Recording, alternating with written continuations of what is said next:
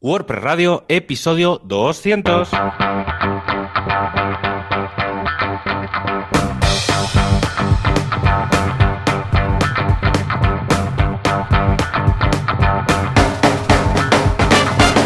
Hola a todo el mundo a este programa 200, este programa especial en el que tendremos un invitado, de invitado al copresentador de este programa durante sus primeras cuatro temporadas y que nos va a contar algunas cosas interesantes de su nueva andadura profesional en Automatic.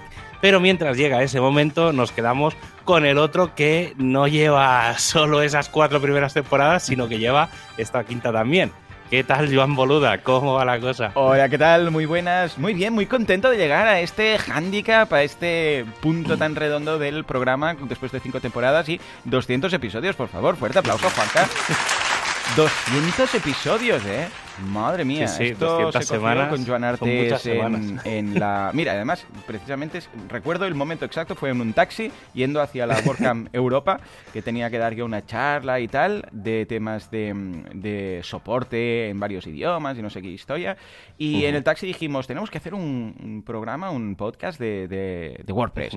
Y sí, sí, sí, compramos el dominio en el propio taxi. O sea, y hasta Sí, que no caducó, o sea, un año Al después... año siguiente. Sí, sí, sí, el año siguiente fue cuando le dije a Joan, escucha, que tenemos esto, ¿qué hago? ¿Lo renuevo? Y dijimos, hombre, vamos a aprovecharlo, que somos catalanes los dos, eh, la pela es la pela, ya que lo pagamos, hagamos un...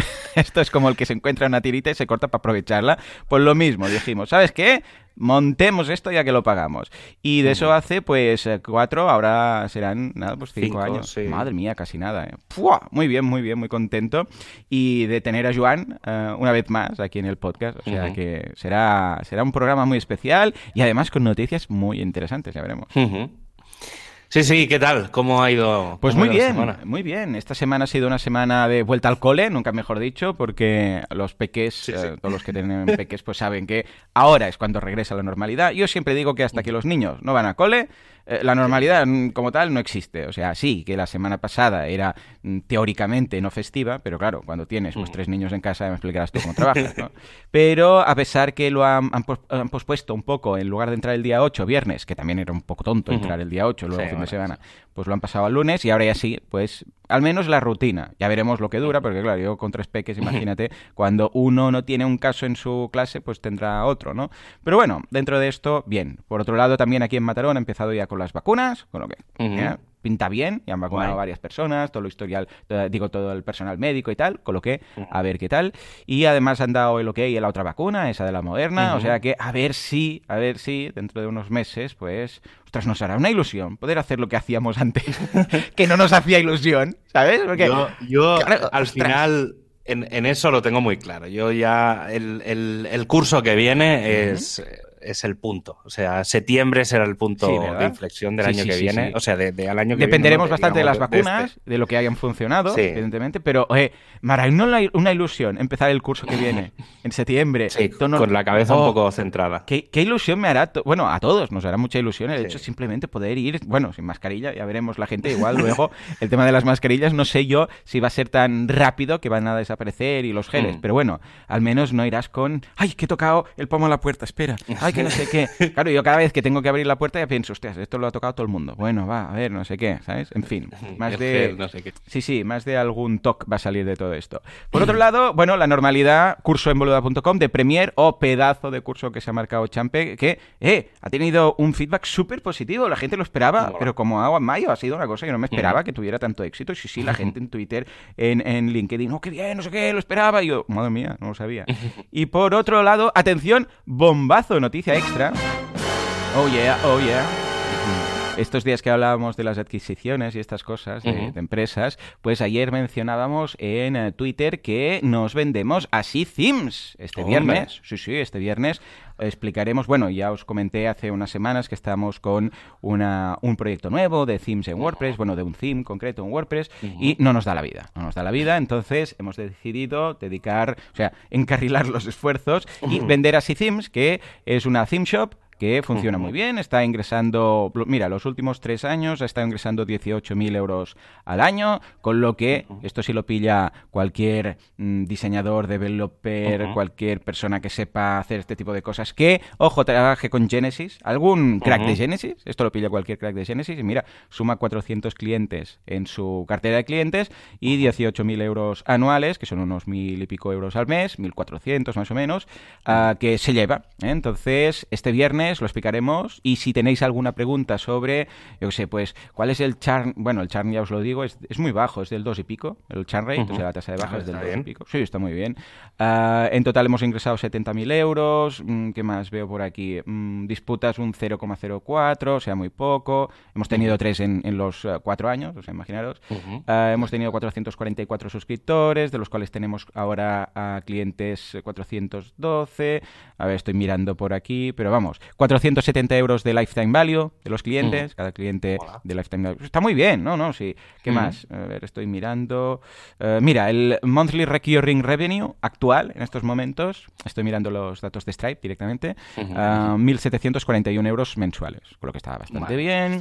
O sea que, bueno, esta es la idea. ¿eh? Daremos más información en este viernes en Asilo, pero ya os digo, si sois o un autónomo que controla de Genesis, o un, una theme shop, por ejemplo, que lo quiere incorporar, o alguien que sabe el tema, pero, ostras, le da mucha pereza empezar desde cero, pues mira, tenéis 26 themes que forman parte de, de Asi Themes, que tanto hay algunos que se venden por separado, como hay un pack de 195 euros, por separado tienen un precio de unos 50 euros, y es todo para vosotros. Es una forma de empezar o de montarse eh, el propio negocio partiendo ya de una facturación, de una base de clientes, porque claro, esto a veces lo que pasa es que dices, ya, pero si me meto autónomo, eh, tengo que pagar los autónomos, no sé qué. Y hasta que no llegue a X facturación, bueno, pues mira, con esto ya te aseguras que llevas a los 1.300, 1.400, 1.500 euros al mes y a partir de aquí, pues todo lo que puedas añadir o lo que tengas de clientes, lo que puedas hacer de configuraciones y personalizaciones, todo este tipo de cosas. O sea que, si queréis información, ya lo sabéis, así lo hacemos.com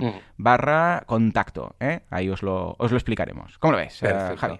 Pues guay, hombre, sí, sí, si al final lo más complicado normalmente es arrancar un negocio. O sea que, eso, yo de eso también, tengo bastante experiencia. Vaya dos. Y sí, bueno, es lo que hay.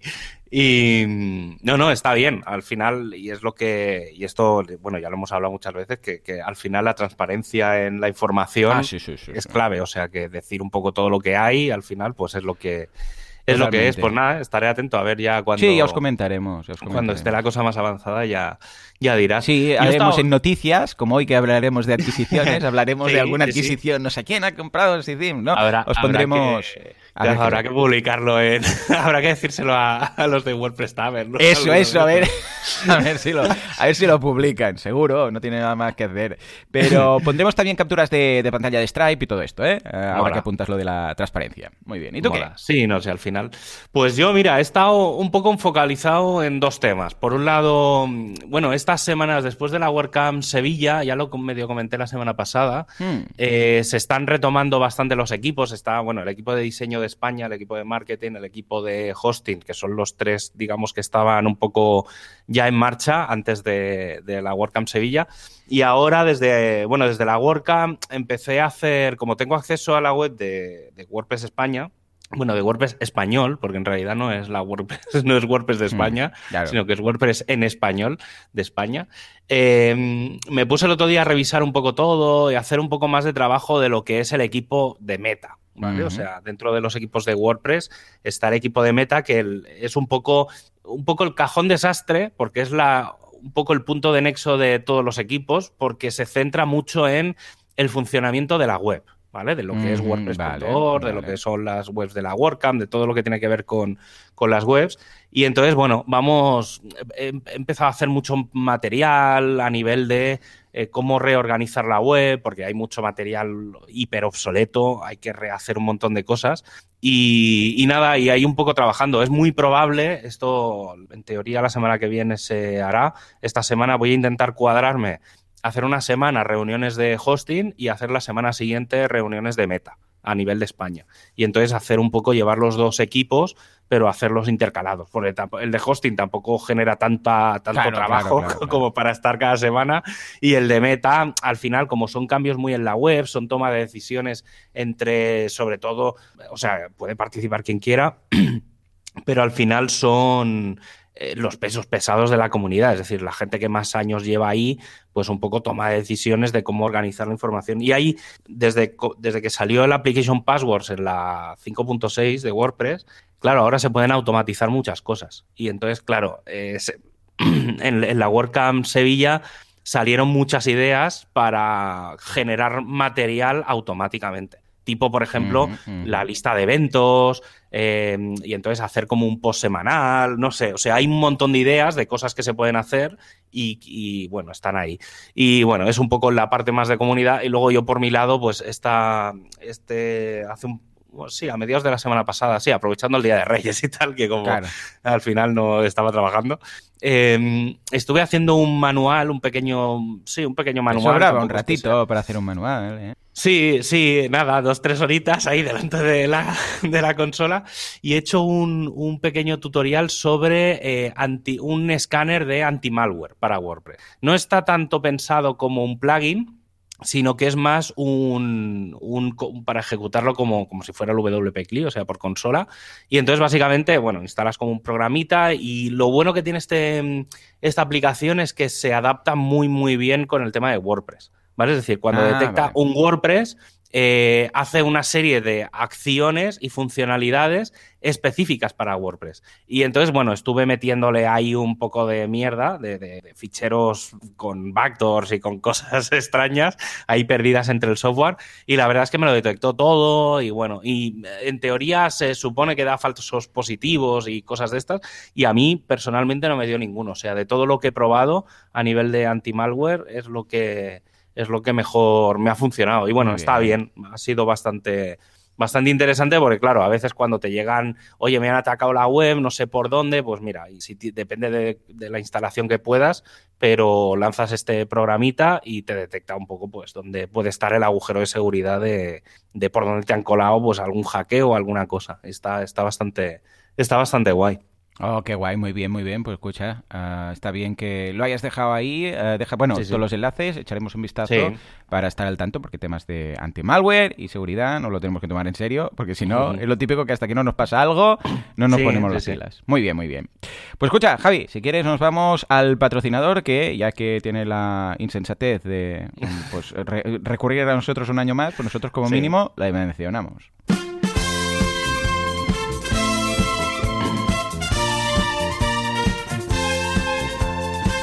Hay un mundo de themes sin gente que los utilice, hay un mundo de fusiones, de adquisiciones y hay un mundo también lleno de gente con oportunidades para montar su negocio.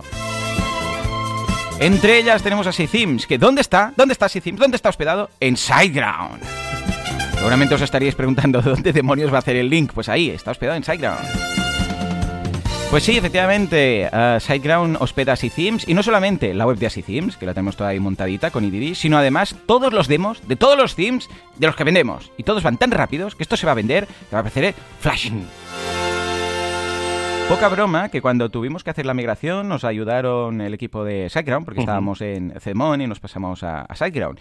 Y mm, claro, era un WordPress un poco raro, porque era un WordPress que tiene la base eh, normal, o sea, en uh pues tienes un, un normal, no, usamos WooCommerce porque para vender ah, productos ah, físicos, vale, pero para vender infoproductos pues no tiene mucho sentido. Y luego en la carpeta demos hay otra instalación multisite, ojo, dentro de la carpeta, un WordPress, pero no es normal, sino que es un multisite, y ahí tenemos un multisite, o sea, un site para cada theme, que es eh, el demo, propiamente. Entonces, esos están sin indexar, porque claro, si indexas los, los demos, se te lía ahí en Google la de Dios es Cristo, ¿vale?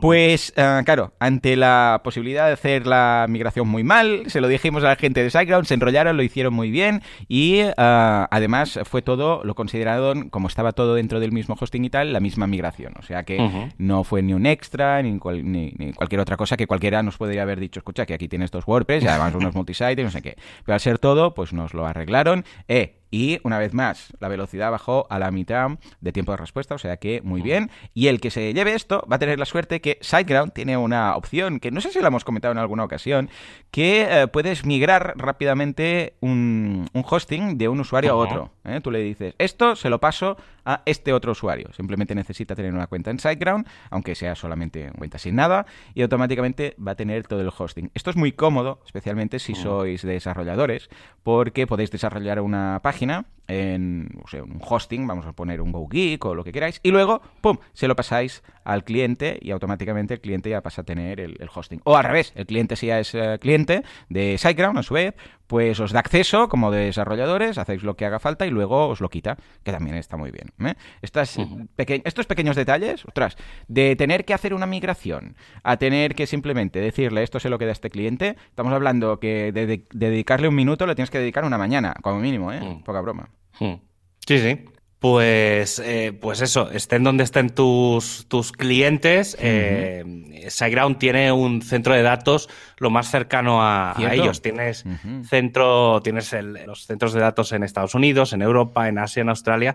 Además, tienen más de 200 puntos en la red CDN, que eso es uno de los, de los elementos por lo que tú decías que, baja el, tiempo de respuesta y aumenta la velocidad.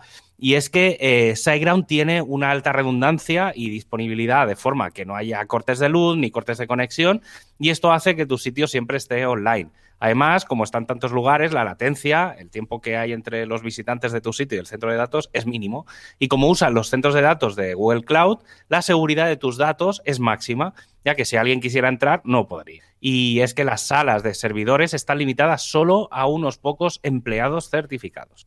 Efectivamente, o sea que echarle un vistazo porque es, vale la pena tener en consideración que en función de dónde esté vuestro cliente, no de dónde estéis vosotros, por ejemplo, el tema de eh, o sea, una theme shop que puede estar en España, o puede estar en, en, África, o vete a saber tú qué, como el caso de, de WooCommerce, ¿no? Bueno, pues en este caso ah, no estás quizás tú donde están tus clientes, con lo que no vale que tengas un centro de datos cerquita, sino que debería estar cerca del propio cliente. Bueno, pues en el caso de un CDN lo tienes todo perfecto y los centros de datos porque puedes elegir y además con el CDN va a, responder la imagen, para entendernos, más cerquita. Pues nada, echale un vistazo que está estupendo, todo en siteground.org.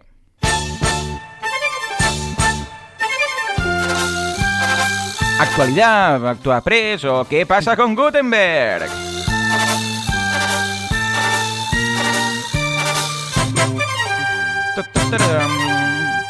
Bueno, bueno, bueno, bueno. Venga, va, que ha vuelto finalmente las noticias y la actualidad, ¿eh? Porque estábamos más parados que parados.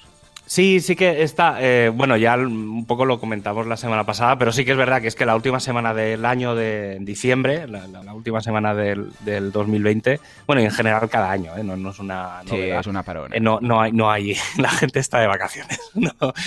Entonces. Em, a nivel comunidad sí que hay un montón, esta semana se está empezando a ver mucho, mucho, mucho movimiento, pero son como muy promesas de qué vamos a hacer en 2021. O sea, han salido muchas, muchas noticias y muchas cosas de, resumen, recopilación del 2020 y un poco los planteamientos de 2021, pero bueno, son cosas que ya más o menos habíamos comentado. Así que esta semana vamos a hablar de un par de, plugins, en principio de plugins, eh, aunque no, son realmente la, noticia, no es el plugin en sí. Y luego hablaremos de, la nueva versión de Gutenberg al final. Pero bueno, empezamos con eh, que Liquid Web, que es eh, iThemes, si no me equivoco, o la empresa que hay detrás de iThemes, eh, ha comprado el plugin The Events Calendar a Mother Tribe. estamos hablando de un, de un plugin, bueno, de una empresa, por el Mother Tribe ha comprado, o sea, han comprado un poco más la empresa, más que el, el plugin en sí. Y estamos hablando de 50 empleados, un plugin que tiene 800.000 instalaciones y es uno de los plugins que, para el tema de eventos y demás, pues más se utiliza. Es un plugin que tiene una base gratuita, porque si no recuerdo mal está en el, en el repo y luego tiene, tiene unas opciones premium en la que puedes añadir más funcionalidad. Sí, señor. Y bueno, en principio eso es lo que hay. No han dado precios, no han dado tampoco mucha chicha. No. Mm.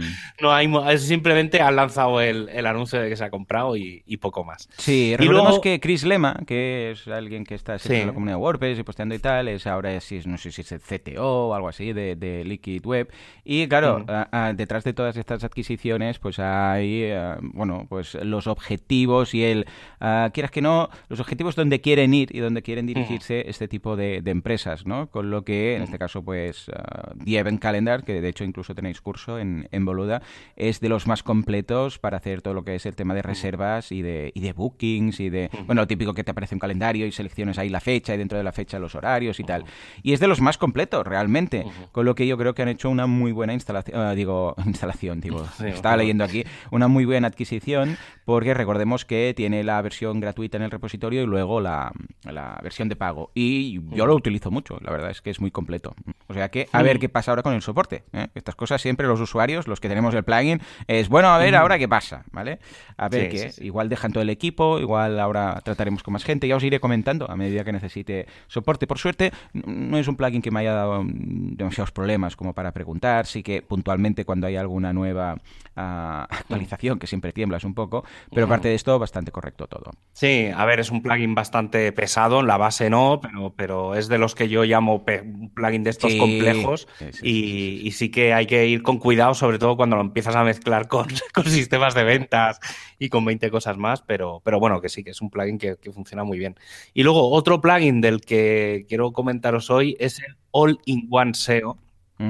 Que han hecho un par de cosas que, o sea, están bien, pero no están bien, ¿vale? Entonces, básicamente es justo antes de, de Navidad, eh, en la actualización que hubo el 21 de diciembre, hicieron una cosa que es activar por defecto las actualizaciones automáticas. Y esto, a ver, es un poco discutible porque, mm, primero, porque deberías dejárselo al usuario y segundo, porque hoy en día eh, el propio WordPress lleva un sistema de gestión de actualizaciones. Entonces, no sé hasta qué punto tiene sentido que los plugins activen de forma automática su sistema de actualizaciones. Eso para empezar. Entonces, ¿qué pasa? Que con la. Que, bueno, eso fue en esa versión. Y entonces, en la última versión, que ha sido estos últimos días, eh, se han quitado funcionalidades. Entonces, ¿qué ha pasado? Que mucha gente que tenía la versión esta o que no había desactivado lo de la actualización automática, pues ahora tiene una versión que tiene menos funcionalidades que la versión anterior. Vale, claro.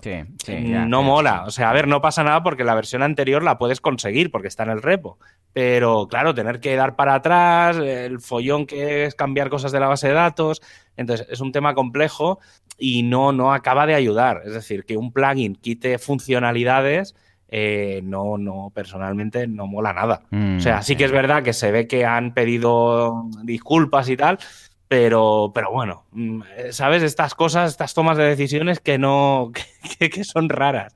O sea, es que no, no, no sé si es que querrán lanzar eh, la versión Hiper Pro, habrán querido pasar cosas de la versión gratis a la Pro, no, no, no sé, pero no, no acaba de...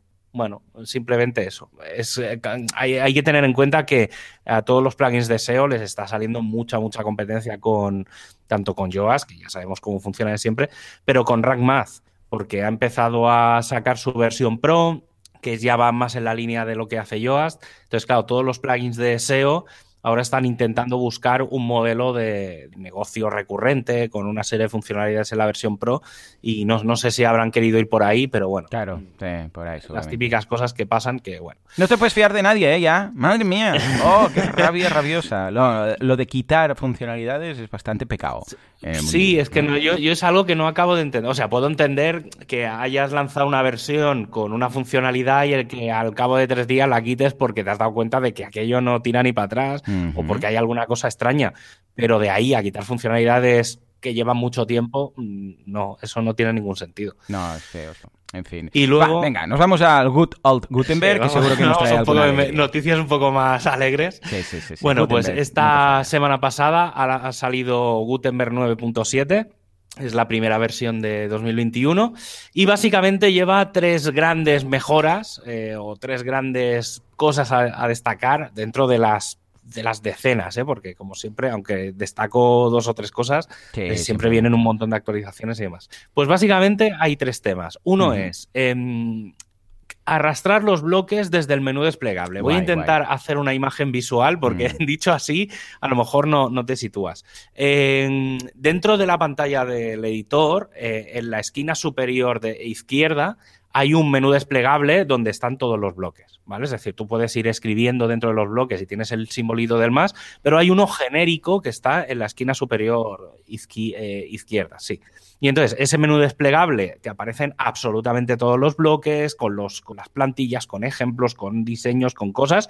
Y entonces, desde esa pantalla sí que puedes coger, arrastrar con el ratón desde ahí hasta el editor y poner el bloque donde tú quieras. Vale. Entonces, está bien porque a veces quieres meter un bloque en algún sitio y lo que alguna vez hemos comentado, que no eres capaz de meter el, ratón o el cursor donde realmente toca. Entonces, con esto, pues claro, como cuando arrastras, van saliendo como rayitas de dónde puedes dejar caer el, bloque, pues esa funcionalidad ya, ya está.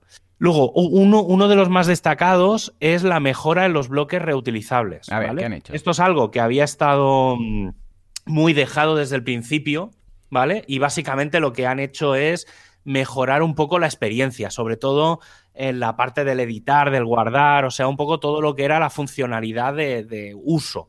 ¿Vale? O sea, lo que sería UX en este caso. A nivel de interfaz no ha cambiado nada, o sea, no hay nada destacable, sino que ha sido más un tema de... Eh, yo, yo, intuyo que ha sido aprovechando cosas del tema de los templates. Como se están preparando ya todo el tema de los templates y los templates no deja de funcionar muy, muy, muy de forma parecida a los bloques reutilizables, ¿vale? Pero al final un template es como hacer una mega plantilla de agrupación de bloques. Em, yo creo que aprovechando un poco de un lado, han dicho, uy, esto que estamos haciendo aquí, ¿por qué no lo aprovechamos en el otro lado? Y entonces yo creo que han aplicado. Entonces eh, también intuyo que debe de ir muy en la línea de em, de que toda la interfaz sea la misma en todos sitios. ¿vale? es decir, que no haya una funcionalidad que funcione de una forma y que en otro sitio funcione de otra. Entonces yo creo que ha sido un poco para normalizar.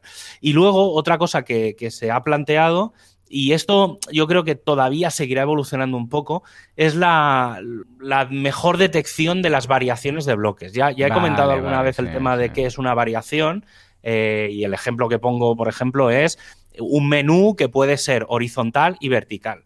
¿Vale? Al final, el menú en sí es el mismo, simplemente que hay una pequeña variación que es que los contenidos estén horizontales o verticales. pues lo que han, lo que se ha venido a hacer es que si detectan que hay un bloque que es muy parecido a un bloque nativo se incluya como variación y no como bloque nativo. Vale, vale. ¿Vale? Entonces, para, sobre todo para el tema de reducir bloques, que es lo que hemos hablado siempre, que eso es un caos porque empiezan a haber 20.000 bloques y no puede ser. Entonces, eh, aprovechando pues otros bloques de gente que pueda decir, pues mira, yo voy a hacer un bloque de, yo qué sé, de párrafo en el que va a ver que la primera letra sea mayúscula o yo qué sé.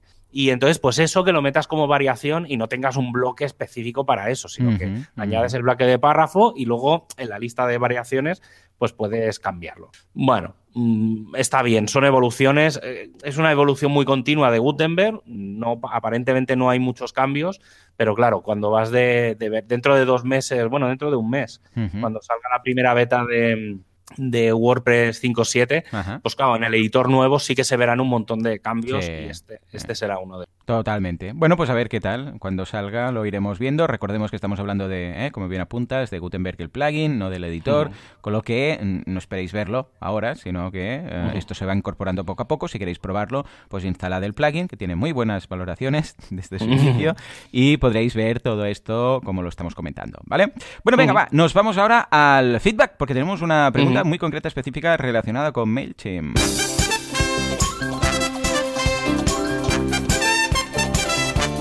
A ver, el feedback de la semana. ¿O qué pasa con José?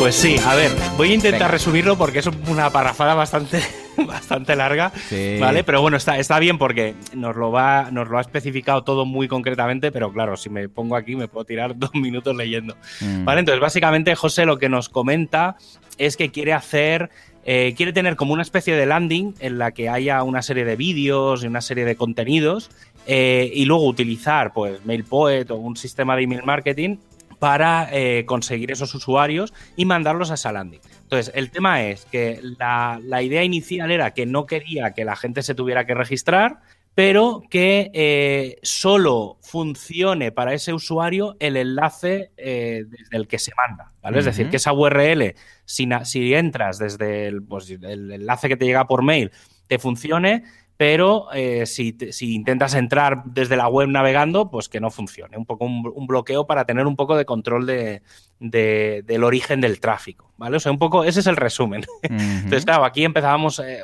comenta el tema de si hay algún sistema para crear tokens o alguna cosa así. Y entonces, a partir de aquí, empieza a hablar tú, yo luego daré mi opinión, que es un poco más... Sí, a ver, realmente no vale la pena que te compliques mucho la vida. Sé que se puede hacer, ¿eh? Se puede hacer, por ejemplo, con Infusionsoft, ¿vale? Y hay softwares que lo que te hacen es que te crean de la misma forma, esto funciona igual que EDD o que WooCommerce, cuando vendes un infoproducto. Cuando vendes un infoproducto, lo que hace es que se genera primero un enlace en ese momento que se manda por mail y se muestra en la página de gracia. Ese enlace es un enlace con un token, como bien apuntas, que al hacer clic puedes ver, eh, bueno, en este caso te descargas un archivo, pero podrías, de la misma forma que sirve para descargar un archivo, serviría para ir a ver una página, ¿vale? Es un enlace con un token que se tiene que verificar. Si se verifica ese token, que dura X mm, segundos, X minutos, depende de lo que tú digas, puedes hacer que caduque antes o después, en función del plugin que estés utilizando, pues se ejecuta y va a la página protegida y si no, pues no se ejecuta la página, ¿vale? Esto lo habremos visto en algunas ocasiones si tenemos un e-commerce de infoproductos que a veces llega un cliente y te dice, escucha, que eh, compré este plugin o este theme o este lo que sea y lo compré, o sea, hace un año y ahora lo quería volver a bajar porque se me ha borrado cualquier historia, pero el enlace del mail, porque normalmente te escriben desde el mail que les llegó en su momento cuando hicieron la compra, pues me dice que está caducado, ¿vale? Esto de caducado precisamente es a lo que hace referencia, es un token que dura X tiempo y cuando ha pasado este tiempo, que ya os digo, habitualmente se configura en el propio plugin, pues os dice que, no. Entonces, ¿qué tenéis que hacer? Ir a la intranet y en esa intranet o el área de usuario donde tenéis las descargas y ahí esos archivos sí que generan un nuevo token al momento que puede utilizar el usuario para bajarse, ¿vale? Eh, sí, esto lo puedes hacer, además, mira, te dejo un enlace de un... Ah, ah, ah, mira, voy a copiar y pegar, te lo dejo por aquí, Javi, por si te interesa. Chat ahí. de un tutorial en el cual se explica cómo proteger este lead magnet a través de formularios hechos con Infusionsoft, que también te permite hacer campañas de email marketing, ¿vale? Dicho esto, sí que se puede hacer, pero, a ver, realmente mm, no vale la pena, en el sentido que si alguien quiere, porque claro, entiendo que lo que tú quieres también es que te, tenga esa exclusividad, que luego no se pueda compartir esa página, porque imaginémonos que tú creas una página habitual que sea normal y corriente, ¿eh? que sea tudominio.com barra, mm, yo sé, lead magnet, para entendernos. Claro, esa página se puede compartir, entonces la gente puede ir directamente, entonces no sé, ya, pero a ver, aunque sea algo que tú puedas, mm, un, un, PDF, que haciendo clic ahí o un vídeo, que luego tú puedas, este vídeo de alguna forma, bajarte y compartirlo igualmente. O sea, si alguien lo quiere compartir, lo va a compartir igual. O sea, incluso puede hacer screen, screening, screencast, grabarlo y subirlo. Es decir, que eh, no vas a evitar, o sea, es imposible hacerlo, no vas a evitar que si alguien lo quiere compartir, lo pueda compartir, ¿vale? Dicho esto, ¿vale la pena hacerlo? Yo en la gran mayoría de casos no, o sea, ¿qué es lo peor que puede pasar? ¿Que se comparta mucho tu contenido y que la gente lo conozca? Bueno, pues mira, si todo es eso, bienvenido, ¿no? Eh, lo digo porque es lo que comentábamos antes con Javi antes de empezar y cuando leíamos esta pregunta para, para ver cómo planteamos eh, la respuesta, es poner puertas al campo. ¿Cómo lo ves, Javi? Sí, yo, a ver, estoy muy en la línea, al final es un poco lo que hemos estado comentando antes. Sí que ahora cuando eh, estaba pensando en mm. que a lo mejor, como, bueno, él comenta que hay como dos o tres vídeos, o sea, hay, varios contenidos. Entonces, a lo mejor sí que interesa que, mm, que, porque yo aquí lo que veo es que creo que tiene mucho sentido al final, desde el punto de vista de negocio, lo interesante es tener usuarios, entonces tener cuentas de correo para, para luego aprovecharlas para hacer email marketing, bueno, cumpliendo la, la legislación actual, pero yo a lo mejor, como tiene tres o cuatro vídeos, o, módulos o episodios, yo a lo mejor sí que dejaría el primero, que seguramente es muy presentación y tal, eh, y diría, mira, si te registras eh, tienes los tres vídeos siguientes y luego ya, si pagas, pues tienes todavía más cosas. Entonces creo que está muy, creo que tiene mucho sentido hacer ese, ese paso de dar algo gratis para que sea conocido, para, para dar ese primer eh, paso, eh, comentar, pues mira, oye, si esto te ha gustado y quieres más contenidos, te voy a dar dos o tres contenidos más gratis, pero te tienes que registrar y con eso ya consigues el objetivo que él quiere, que al final es hacer tracking, ¿vale? o sea, saber quién está entrando, quién no está entrando, creo que es lo más lógico. Y, al final, pues ya ahí tienes ya el usuario. Entonces, eh, ya tu estrategia de venta es mucho más sencilla porque ya tienes ese punto de, eh, pues eso, tienes el mail, tienes un poco los contactos, sabes si ha, si ha visto a lo mejor los diferentes episodios, sabes todo el interés que tiene. Yo creo que ahí hay un puntito, obviamente tiene sus pros y sus contras, como todo, o sea, todas las estrategias, cada una tiene sus ventajas y sus inconvenientes. Pero en este caso creo que tiene bastante sentido mm, tener ese punto del registro, que era una de las cosas que comenta, pero yo creo que sí que vale la pena eso, pues que esté, que se registre el usuario y, ya está. Totalmente. Ah, si lo quieres hacer así a lo cute de alguna forma rápida, mira, con IDD creas un producto, o con Raster Content Pro creas un producto mm. a cero, ya está, de cero euros, mm. y con un descargable, y ese descargable colocas una URL, y ya mm. está, también sería una forma más o menos de hacerla, porque si el token no se valida, pero realmente yo creo que no vale la pena la vida. Muy bien, pues venga, ahora sí, visto esto, ya nos dirás, por cierto, al final qué has hecho con la opción que, con las opciones que te brindamos. Nos vamos al tema del día y es una entrevista, la cual yo no es que le tenga rabia a Joan porque se haya ido, simplemente lo que ocurre es que eh, como Joan tiene unos horarios, que ahora que está en Automatic, eh, pues un poco, mm, bueno, complejos y nosotros siempre grabamos a primera hora de la mañana y él también empieza a trabajar a primera hora de la mañana, pues lo que hicimos fue grabar una entrevista, bueno, lo hizo Javier, Javier grabó una entrevista y luego pues la incorporaremos aquí ahora a continuación. Pero vamos, que Joan, desde aquí un abrazo. Eh, me sabe muy mal no haber podido hacerte algunas preguntas, pero vamos, que voy a estar ahí con espíritu, y me la he escuchado y está estupenda. O sea que vamos al tema.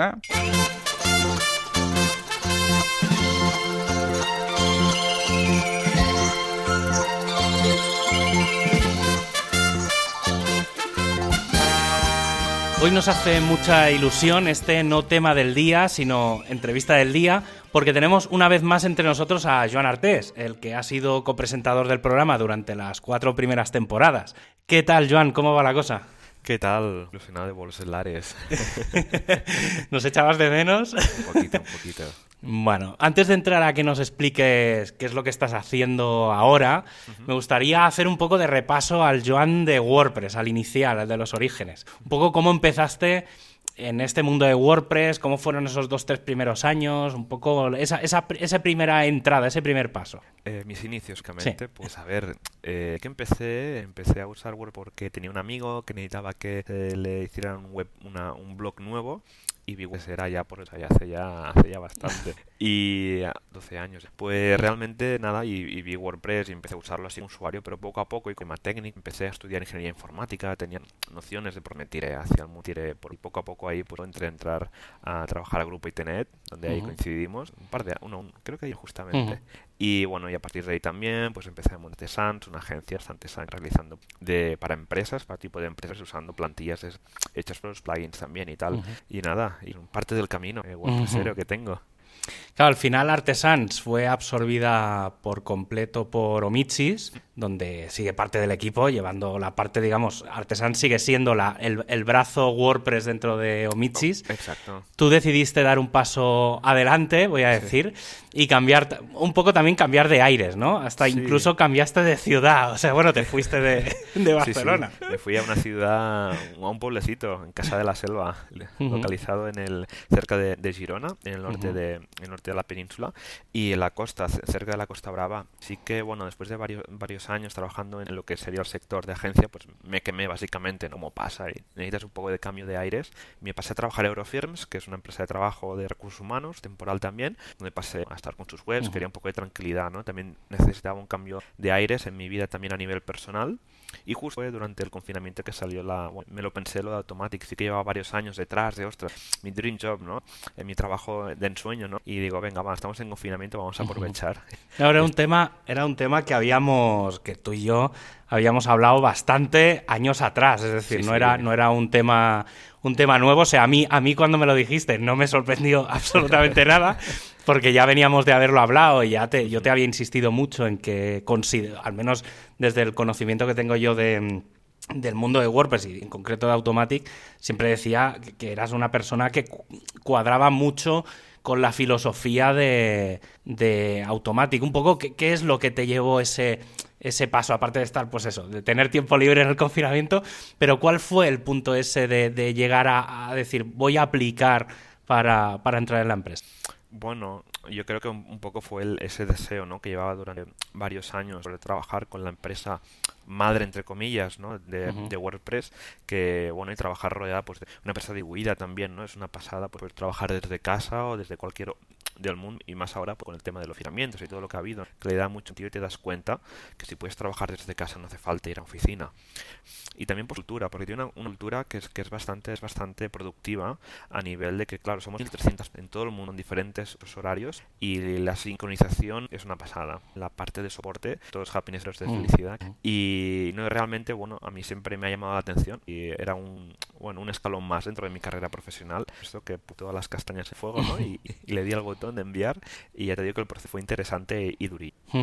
¿Cómo es? Ahora comentabas el tema de que es una empresa distribuida, que trabajáis todos en remoto. Si no recuerdo mal y no ha cambiado nada, eh, aunque Automatic tuvo en su día oficinas, si no recuerdo mal, en San Francisco, puede ser, ya digo, eh, lo digo un poco de memoria. Ahora creo que esas oficinas ya ni existen ni, ni se las espera. Sí, porque hace unos años las... las, las, las no, iba, nadie. muy, muy bien. Sí, un poco lo que está pasando en muchos sitios ahora.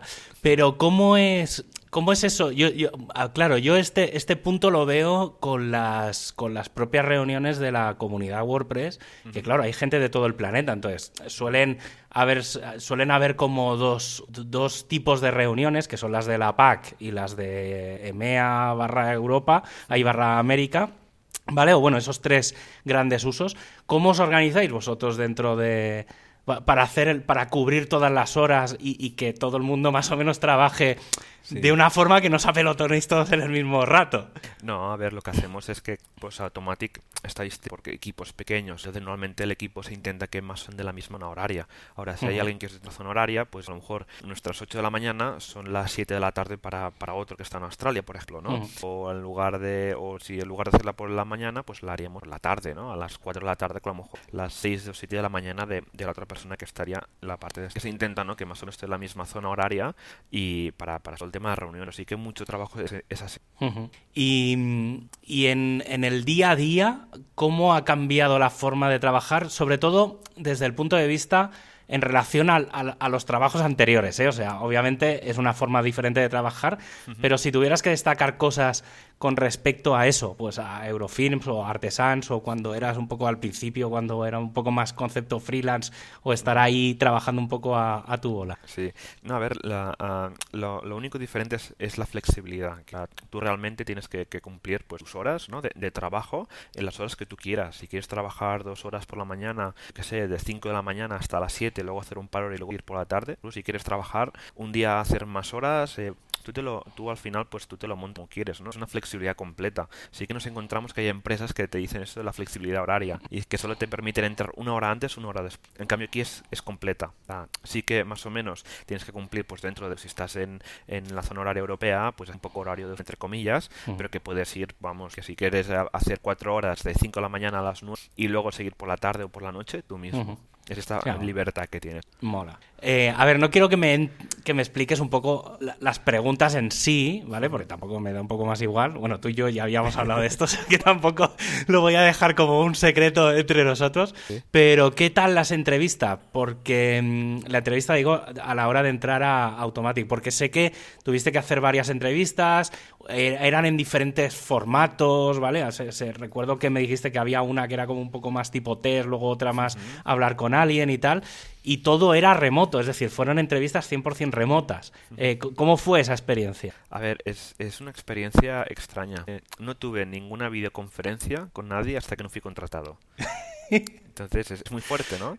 Entonces, bueno, sí que entras en una primera entrevista, que es por Slack, el sistema de chat que, que es Automatic, también WordPress.org, para coordinar toda la, la, comunidad, pero sí que fueron dos, tres entrevistas, ya no me acuerdo ya, que fueron por Slack y luego pues una especie de proyecto que tienes que completar y ya luego pues a partir del proyecto te van evaluando. Pero luego viene el famoso trial. ¿no? Es una empresa que, que al final te contrata por el trabajo que tú sabes hacer, por lo que sabes hacer, no por lo que sabes, lo que sabes hacer.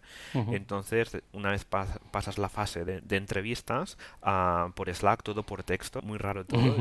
Em, luego, pues te dicen, vale, vas a empezar el trial con dos semanas donde tú vas a trabajar como si fueras otro empleado más, aprendiendo, etcétera, y es donde ahí van a ver, pues te van evaluando y te van dando feedback pues de cómo va yendo tu trial, ¿no? Eso de, de entrada. Y claro, es es un proceso que es complejo, que es duro, que eh, tú te lo, quieres dar todo y hay veces que tú necesitas estar en otro trabajo porque no te han confirmado nada, ¿no? es, es muy pero sí que recuerdo el trabajo que fue una cadura, porque es un trabajo, bueno, hay exigencia, hay, se, requiere una cierta excelencia dentro de la posición, pero se aprende un montón, sí, es cosa que es bastante. Creo que este año al final no se ha, no se ha hecho, pero en general cada año os reunís todos los trabajadores de Automatic, en, creo, si no recuerdo mal, siempre en Estados Unidos, para pasar unos días, hacer como dinámicas de grupo y al final, bueno, la idea es un poco conocerse, echaros unas risas. ¿Cómo es la gente que trabaja en, en la empresa? De todo, o sea, es una empresa muy cultural, hay gente de 72 y, y la verdad es que, bueno, claro, no he tenido yo aún Em, oportunidad de, conocerlos, que claro, por el COVID y tal, no sé, de este año, la del año que viene ya veremos cómo va todo.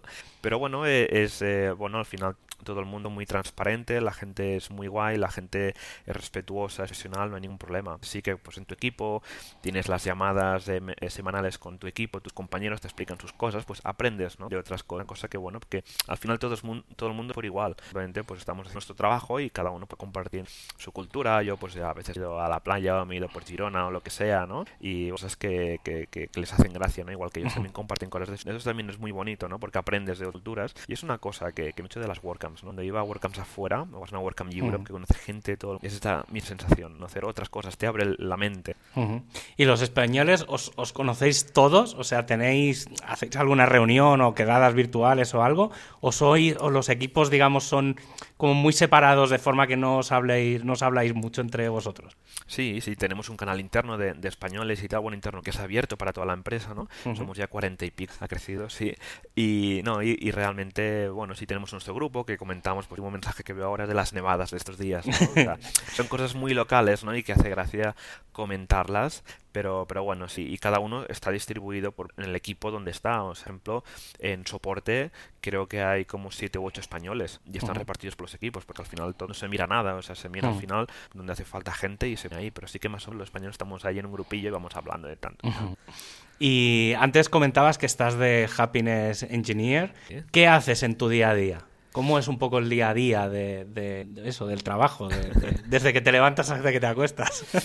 A ver, a ver.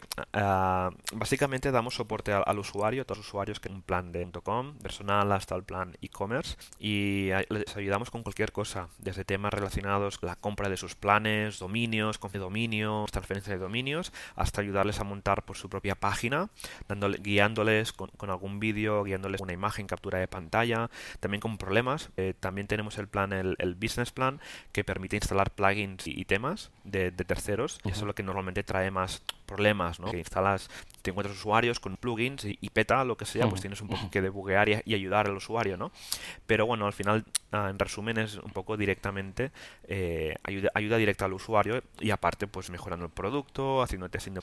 ¿Y le recomendarías aplicar o probar a alguien que, no sé, que tenga cierto interés o...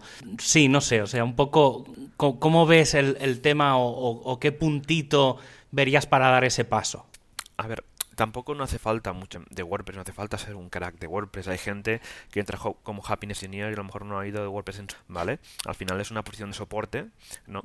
Donde ah, hay otras cualidades que, son eh, mucho más eh, evaluadas, ¿no? Importantes, que es la empatía, eh, la, filosofía de, ayudar a un usuario, tener paciencia, ¿no? Son cualidades que tienes que tener, ¿no?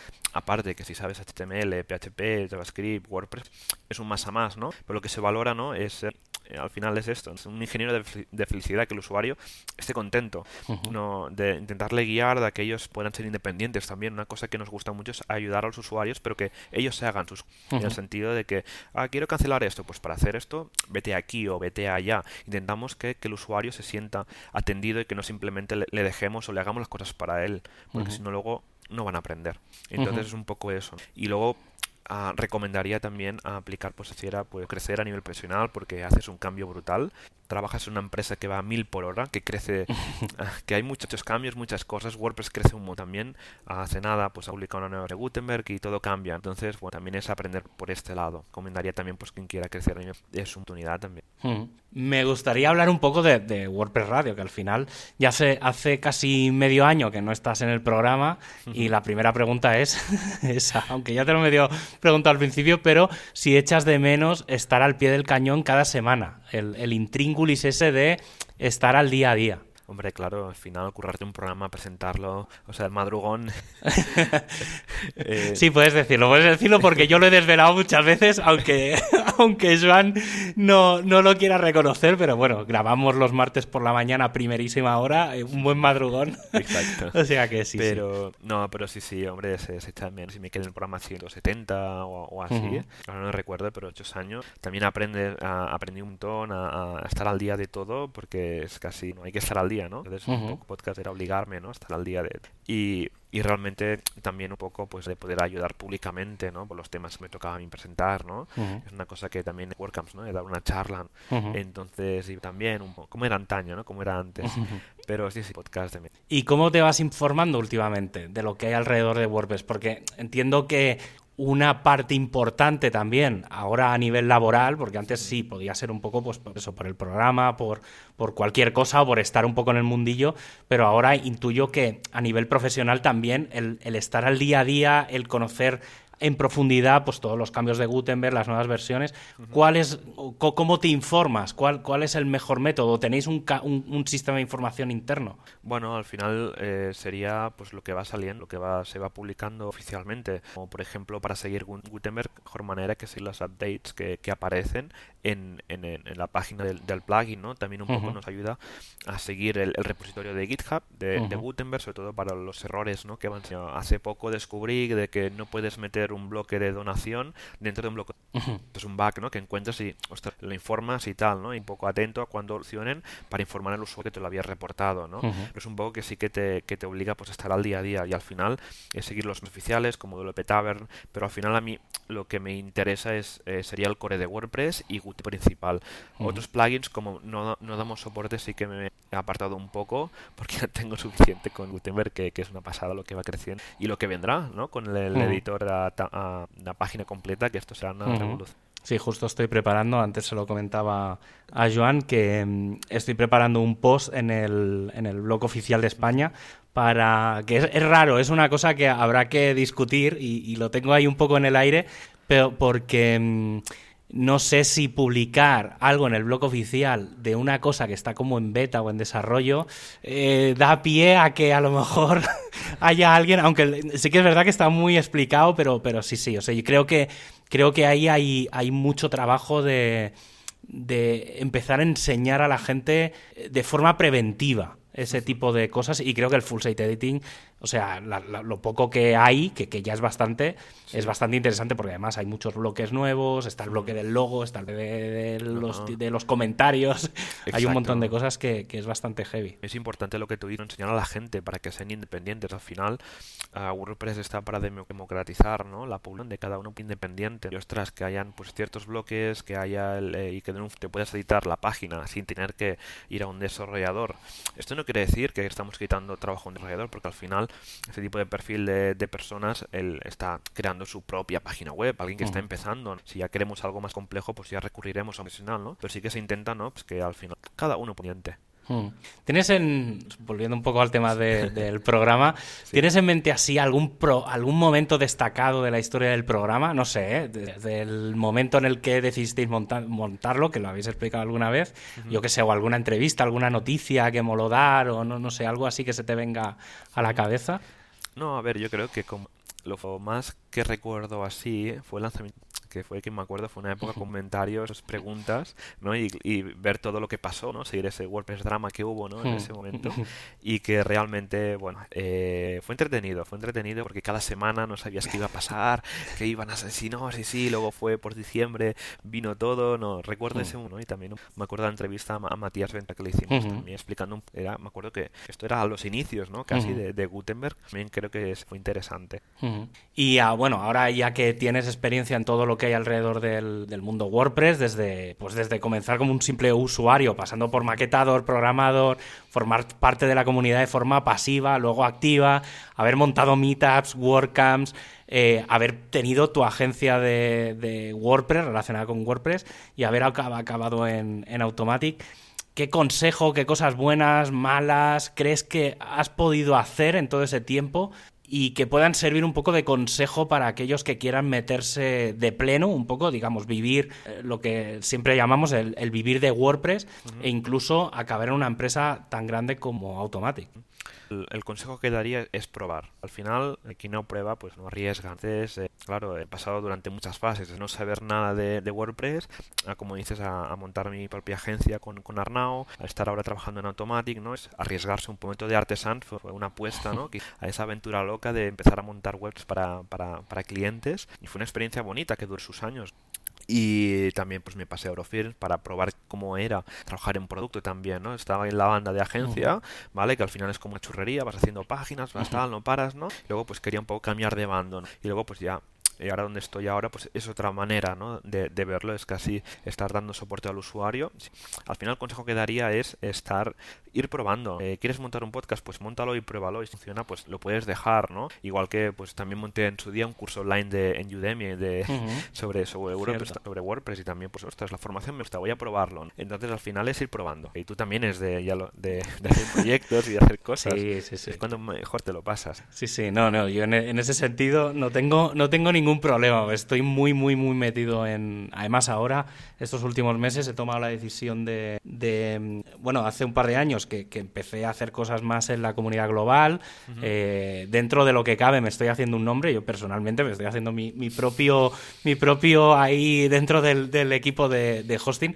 Y ahora, por ejemplo, bueno, empecé a traer el, el equipo de hosting a, a la Comunidad de España y ahora vamos a empezar, estoy ahí en ello, me va a costar, porque sé que eh, no, no, va a ser tan sencillo, pero, pero me voy a meter un poco en, en temas de meta. Voy a ser un poco, voy a intentar eh, tirar un poco del carro, sobre todo en todo la web y demás, que está un poco dejada, no lo, no lo negaremos, la web de, de, España está un poco así.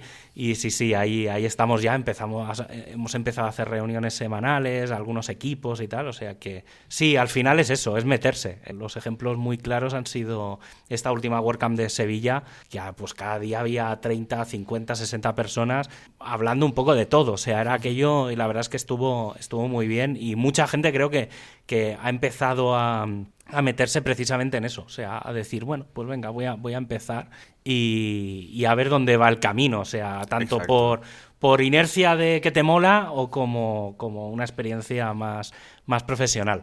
Y luego, eh, un poco ya para acabar la última pregunta, hace casi iba a decir casi un año, pero no, es muy probable. Bueno, no, no, no, no creo que haga un año, porque recuerdo frío, eh, ir, ir a Girona con frío, o sea que debe de hacer alrededor de un año. Pero eso, hace un año que no nos vemos. Eh, ¿Cuándo vamos a quedar? Claro. que está complicado, he de, decirlo. He de decirlo que, claro, tú estás ahí en, Girona, yo me bajé a, Granada, que todo el mundo lo sabe, porque ya lo, lo hemos explicado también un montón de veces. Pero no sé, yo ya, ya te lo he dicho más de una vez que tienes las puertas abiertas. Ahora con la nieve y con todo, que sé que aquí te lo pasarías bien. Ya ves, ya ves, ¿no? Mira, aquí en Cataluña, bueno, ahora estamos otra vez con Fitman, no podemos municipio, y yo creo que será complicado, será complicado viajar de aquí a, que las, las más de, o sea, cuando puedo, lo, lo, único que hago es voy a casa de mis padres que están en, en Barcelona, es lo que hago únicamente. Puedo salir, que cuando nos dejan, por ejemplo, en Navidad podemos ir a una comarca donde había la residencia de un familiar cercano, ahí, y ya está, y a la que cuando pueda salir me voy directo a la montaña, tengo clarísimo. Sí, sí, no, yo, yo también estoy un poco en, en las mismas. Pues nada, eh, pues poco más a decir. Muchas gracias por, por estar hoy en el programa, en esta mini entrevista un poco más rápida y más reducida, porque ha sido difícil encontrarte un momento que llevo, no lo, lo, voy a decir, pero llevo por lo menos dos meses diciéndote, diciéndote, oye, a ver cuando encuentra un hueco, no sé qué, y ahora dijimos, bueno, como es el programa 200, es un programa especial, eh, venga, vamos, vamos a hacer un poco el esfuerzo entre todos para que, para que esto cuadre. Pues nada, tío, eh, eso, muchas, muchas, muchas gracias, eh, que vaya todo bien que, bueno, ya sé que va todo bien, o sea, no, no, hay, no hay ninguna duda. Y, eso, a ver si en este 2021 nos podemos, nos podemos ver. Pues sobre todo, a ver, si no falla nada, pues vaya que a mí también se me pueden torcer un poco las cosas y estar un poco más lejos. Pero, pero bueno, de todas formas, como tendré que pasar por Barcelona, eh, haremos, haremos por vernos antes de, que, de que haya cambios. Sí, sí, sí. Pues nada, eh, pues nada, hasta aquí la entrevista. Y después de esta entrevista, en la cual pues no me habéis escuchado porque yo no estaba, pues nos vamos a la comunidad WordPress.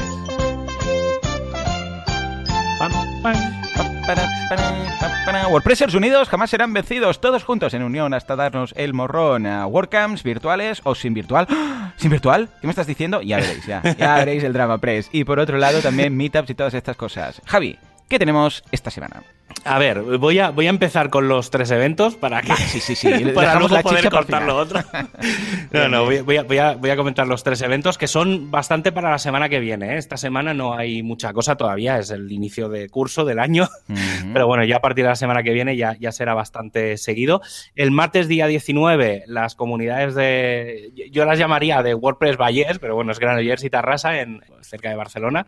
Em, van a hablar de diseño y deseo, cómo afectan las decisiones de diseño al SEO y creo que es una, una meetup bastante interesante. Luego el miércoles 20 desde WordPress Las Palmas de Gran Canaria van a hablar de Figma, ¿vale? Mm. Eh, van a hablarlo desde el punto de vista de usarlo sin ser diseñador, ¿vale? o sea, un poco el, van a hablar un poco de la herramienta y demás. Hay que tener en cuenta que Figma es la herramienta que se utiliza, que utiliza el equipo de diseño de la comunidad WordPress, o sea que es bastante interesante conocerla, además es una herramienta muy guay. Y luego ya nos vamos al viernes de la semana que viene, la, volveré a comentar seguramente la semana que viene, pero el equipo de Galicia va a hacer, y con esto digo todas las meetups, que son seis o siete, ¿vale? Pero la resumo en WordPress Galicia, eh, van a hablar de Brand Vision, ¿vale? Un poco para el tema de definición de marcas y demás. Entonces, bueno, ir mirando en, en meetup.com, están ahí todas las, las, los eventos y demás. A ver si consigo que esté dentro de poco poder decir una URL en plan es.wordpress.org barra no sé qué. pero bueno, y si no, en, en wpcalendar.io o en wpcalendario.com tenéis, tenéis todos los eventos. Y y aquí dejo un poco y lo uno con la, con la parte de noticias de, de, de, antes. Y es que vuelve a salir el tema de volver a hacer los eventos presenciales. Entonces, eh, a mí personalmente es un tema que me está empezando a quemar ya, ¿eh? O sea, y esta semana es de que estoy un poco... Eh, Yo entiendo que hay este ilusión y ganas, ¿eh? En varios sitios, porque mm. es que ya no es la primera vez que lo comento, pero, pero no sé por qué, eh, ya digo, eh, intuyo el por qué, porque debe de venir de la de presión de la fundación o no, no sé, pero hay como muy presión desde Estados Unidos, desde el equipo de, o gente de Estados Unidos, en que se vuelvan a hacer los eventos presenciales. Ya. Entonces, em, ahora sí que es verdad que eh, la parte de WordCamps yo creo que la han dejado muy de lado porque, claro, al final las WordCamps sí que ya se sabe que va mucha gente. Mm. Y entonces, claro, la, posibilidad de contagio y demás, pues es muy elevada. Pero claro, y luego estaban comentando un poco el tema de cómo retomar las meetups y también veo muy absurdo porque lo que te vienen a decir es eh, que tienen que ser países en los que haya una incidencia acumulada del, de 5, de 5 casos por 100.000 o de 25 casos por 100.000, que al mm. final es lo que en España se ha llamado la nueva normalidad. Claro. Entonces, claro, estamos, yo creo que no hay ningún país, quitando incluso, pero es que incluso islas y cosas tipo Japón, eh, Australia, Nueva Zelanda, eh, Taiwán y cosas de estas, están volviendo a repuntar. Entonces, ¿qué sentido tiene de hablar de un tema que todo el mundo había dado por cerrado hasta septiembre? Sí, sí, sí. Entonces, pero es que claro, ya es la tercera vez que se, que se comenta en seis meses. Hmm. Entonces, no tiene ningún sentido que en verano se diga hasta 2022 nada. Eh, cuando empezaron a salir el tema de las vacunas, volvió a abrirse el tema. Bueno, eh, habría que plantearse qué hacemos con los eventos. Pero a ver, pero si es que si no hay nadie vacunado, espérate. Y que ahora ya, primera semana del año, y se empiece a retomar el tema, cuando ya se sabe, y esto sí que es muy, muy, muy probable, que no, bueno, al menos las WordCamps eh, Asia, Europa, Estados Unidos, la de Latinoamérica que se iba a hacer y al final se ha tenido que cancelar, todas las grandes se han, ya es seguro que hasta 2022 no se van a hacer. Mm, esas, esas ya se sabe seguro. Las WordCamps más locales, eh, claro, yo por ejemplo en España sí que el otro día hablábamos, en la WordCamp Sevilla comentábamos que a lo mejor alguien se puede plantear este año hacer algo, hmm. pero, pero claro, yo hasta septiembre, hasta agosto, a lo mejor julio, agosto, que es cuando, si es de cara a final de año, habría que pedir todos los, hacer empezar los papeleos. Eh, claro, ¿hasta qué punto te arriesgas? O sea, sí que ¿qué pides? ¿Que, venga toda la gente vacunada. Entonces ya empezamos con las discriminaciones raras, estas que tanto, tanta discusión se han, se ha lanzado. Entonces, a mí personalmente es algo que no acabo de entender. Y una de las cosas, o hay dos cosas que se han abierto, digamos, eh, con este melón otra vez, que es si la, la estrategia de eventos locales, porque todo el mundo lo que viene a decir es que los eventos locales como tal ya no son locales, ¿vale? Al final, mm. y estamos viéndolo, o sea, el concepto de las meetups, de, pues, que se hayan empezado a asociar meetups, sobre todo aquí en España, que es uno de los países que más meetups por habitantes tiene, em, eh, la reorganización que se está haciendo para, aunar esfuerzos, eh, incluso en Estados Unidos, que se están agrupando, que cubren mucho más, más, más territorio, o, plantear meetups mixtas, ¿vale? Porque al final ahora ya sabemos cómo hacer una mitad presencial con vídeo para emitir en mm. directo. Se podría llegar a hacer muy fácilmente, porque al final hemos aprendido a hacer la del online, o sea que yo creo que con un pelín, o sea, ya nos falta el pasito siguiente. Y luego la otra cosa es si realmente eh, tiene sentido, y esto se ha, visto ahora con todo lo online. Al final, hoy en día puedes, puedes irte a cualquier charla de cualquier punto del mundo. ¿vale? Si te cuadra el tema, te cuadra el horario, te puedes ir y luego verlas en WordPress TV, que no olvidemos que la mayor parte de las, de las reuniones, sobre todo las de aquí de España, todas se suelen grabar y se suelen subir a WordPress TV. Entonces, ¿qué sentido tiene repetir muchas veces una misma charla? Entonces, mm, hay muchas posibilidades de hacer cosas. Eh, una de las cosas que se planteó era el tema de, mm, de tener ponentes, es decir, de hacer charlas presenciales, pero que sean un poco mixtas, es decir, que los ponentes puedan ser reuniones que un ponente está en otra mitad, ¿vale? Entonces, por ejemplo, que sea una mitad, no sé, me lo invento, pero una mitad Sevilla y Barcelona. ¿Vale? Entonces, que al final tú presencialmente estés en un sitio, que puedas hacer las preguntas, pero que parte de esa entrevista se haga por videoconferencia. Entonces, eh, un ponente está, pues, el, por ejemplo, si el ponente está en Sevilla, pues a los que están allí presencialmente, pues le van a poder hacer preguntas, pero eh, vas a poder estar presencialmente vía conferencia, videoconferencia, eh, en Barcelona y también a poder hacer preguntas y hacer cosas. O sea, hay muchas posibilidades. dejo esto caer porque es una cosa que hemos hablado, llevamos años hablando, que nunca se acaba haciendo, pero, pero creo que hay que darle una vueltita de tuerca. Y una, una de las cosas que, va a hacer Sevilla, si no me equivoco, antes de final de mes, ya supongo la semana que viene o la otra lo comentaré, es eh, aprovechando un poco el tirón de la WordCamp Sevilla, que ha sido un contributor day, lo que van a plantear es que eh, la siguiente meetup sea una mesa de comunidad. ¿Vale? Un poco pues para explicar. Y entonces que sea como un mini contributor day, que es algo que mm, yo claro, claro, claro, este, en, este, punto en, en Barcelona hemos abogado muchas veces, incluso se ha hecho un Contributor Day un sábado, aprovechando que era el día del Translation Day, entonces pues se ha invitado al equipo de, la comunidad del catalán, pues para estar todos presencialmente, porque es un equipo que, que, normalmente trabaja mucho en virtual, hmm. pues tío, pues aprovechar un día y vernos y tal, y, traes gente, porque al final, pues tío, si la gente que hay ahí habla catalán, pues venga, pues no sé, ese tipo de, de cosas, creo que hay que darle una vueltita porque, no sé, yo creo que al final hay muchos temas que se repiten, eh, no sé, o sea, la parte presencial hay que darle una vuelta, porque es que no, no, yo esto es algo que desde hace ya tiempo, eh, que, veo venir, pero es complicado, o sea, es un tema complejo, pero habrá que darle, habrá que darle una vuelta, ya digo, eh, me, sabe muy mal, eh, porque es meterme con la comunidad,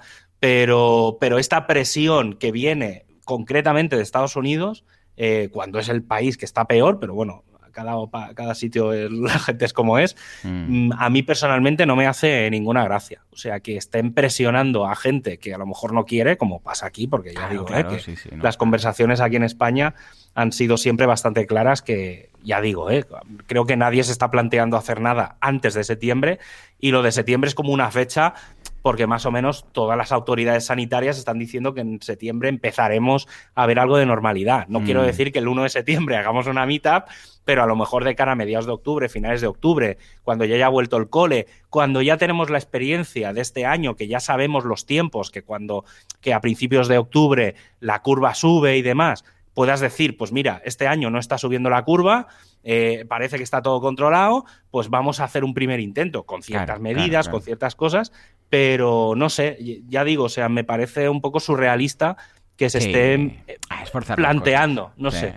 pero bueno, ya digo, ¿eh? un poco, sé que es un poco mi opinión personal. No, que no vale la pena. Si con lo que hemos pasado, escucha, espérate un poco más, esperamos, da, igual, un año, seis meses, da igual, y ya veremos con after vacunas lo que pasa. Pero ahora ir a, ahí a chinchar, dices, ¿para qué? Espérate un poco, ya, que, hemos llegado aquí, y a partir de aquí ya veremos, porque si no... si el online, si el online no hubiera funcionado, y hubiéramos estado, yo qué sé, seis meses, y a lo mejor hubiera habido cuatro meetups, pero es que cada día hay decenas de meetups, es que es exagerado la cantidad de de eventos que hay. Entonces, no, o sea, ya digo, ¿eh? no, sé, o sea, yo entiendo ¿eh? que la gente tiene ganas de, volver a una WordCamp y tal, y, y, tengo muy claro que la primera WordCamp que haya, en este caso hablo de España, no va a ser una WordCamp al uso.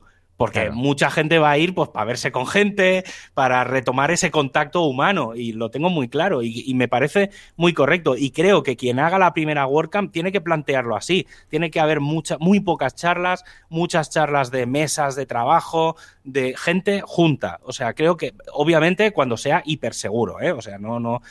Pero, pero yo creo que todo el mundo está esperando ese momento. Pero, ¿qué sentido tiene no aprovechar el online? Si es que ah, yo creo que la, estrategia es incorrecta. Aprovecha el online porque puedes juntar gente de muchos sitios diferentes, cosa que con las mitas locales no puedes hacer. Entonces, podrías hacer reuniones previas, como se ha hecho, pues de presentar, de gente de diferentes países, de más o menos una zona horaria, o cuadrar como se ha hecho aquí, que se hagan las meetups por la tarde, o incluso estiremos a última hora para que a la gente de Latinoamérica le caiga a mediodía o, o, justo antes de comer, ¿sabes? O sea, unas horas que podamos juntar comunidades diferentes y aprovechar el conocimiento de, un sitio y de otro. Yo sigo diciendo, no acabo de entender las prisas, las propuestas. Pues tío, pues cuando se puedan hacer, la gente sabe hacer meetups, no, no hay que darle mucha historia, que cada país pone sus restricciones. Incluso me atrevería a decir, si no recuerdo mal, ahora como han vuelto a cambiar restricciones y cosas, no sé cómo estará la cosa. Pero, mm, pero se están pudiendo hacer grandes eventos. O sea, se han hecho conciertos, se han hecho cosas. Es decir, si quisiéramos hacer eventos presenciales, yo creo que con mil medidas de seguridad se podrían hacer, pero es que ha sido una decisión de la comunidad no hacerlos. Entonces, no acabo, ya digo, no acabo de entender las prisas, las presiones de, volver a hacer los eventos presenciales. No, no, no sé. Pues nada, desde aquí nuestro mensaje de, eh, tranquilos, dentro de unos meses pues ya volverá a la normalidad y entonces nos hará un poco más de ilusión aún.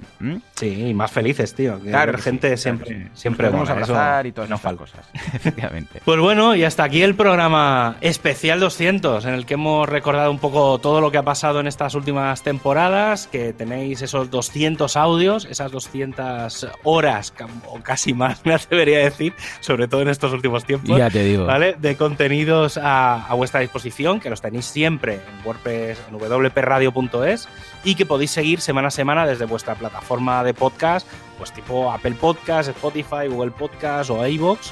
Y si no se tuerce nada, nos escuchamos la semana que viene, un miércoles más, a las 19 eh, horas y 19 minutos. Y mientras tanto, adiós. adiós.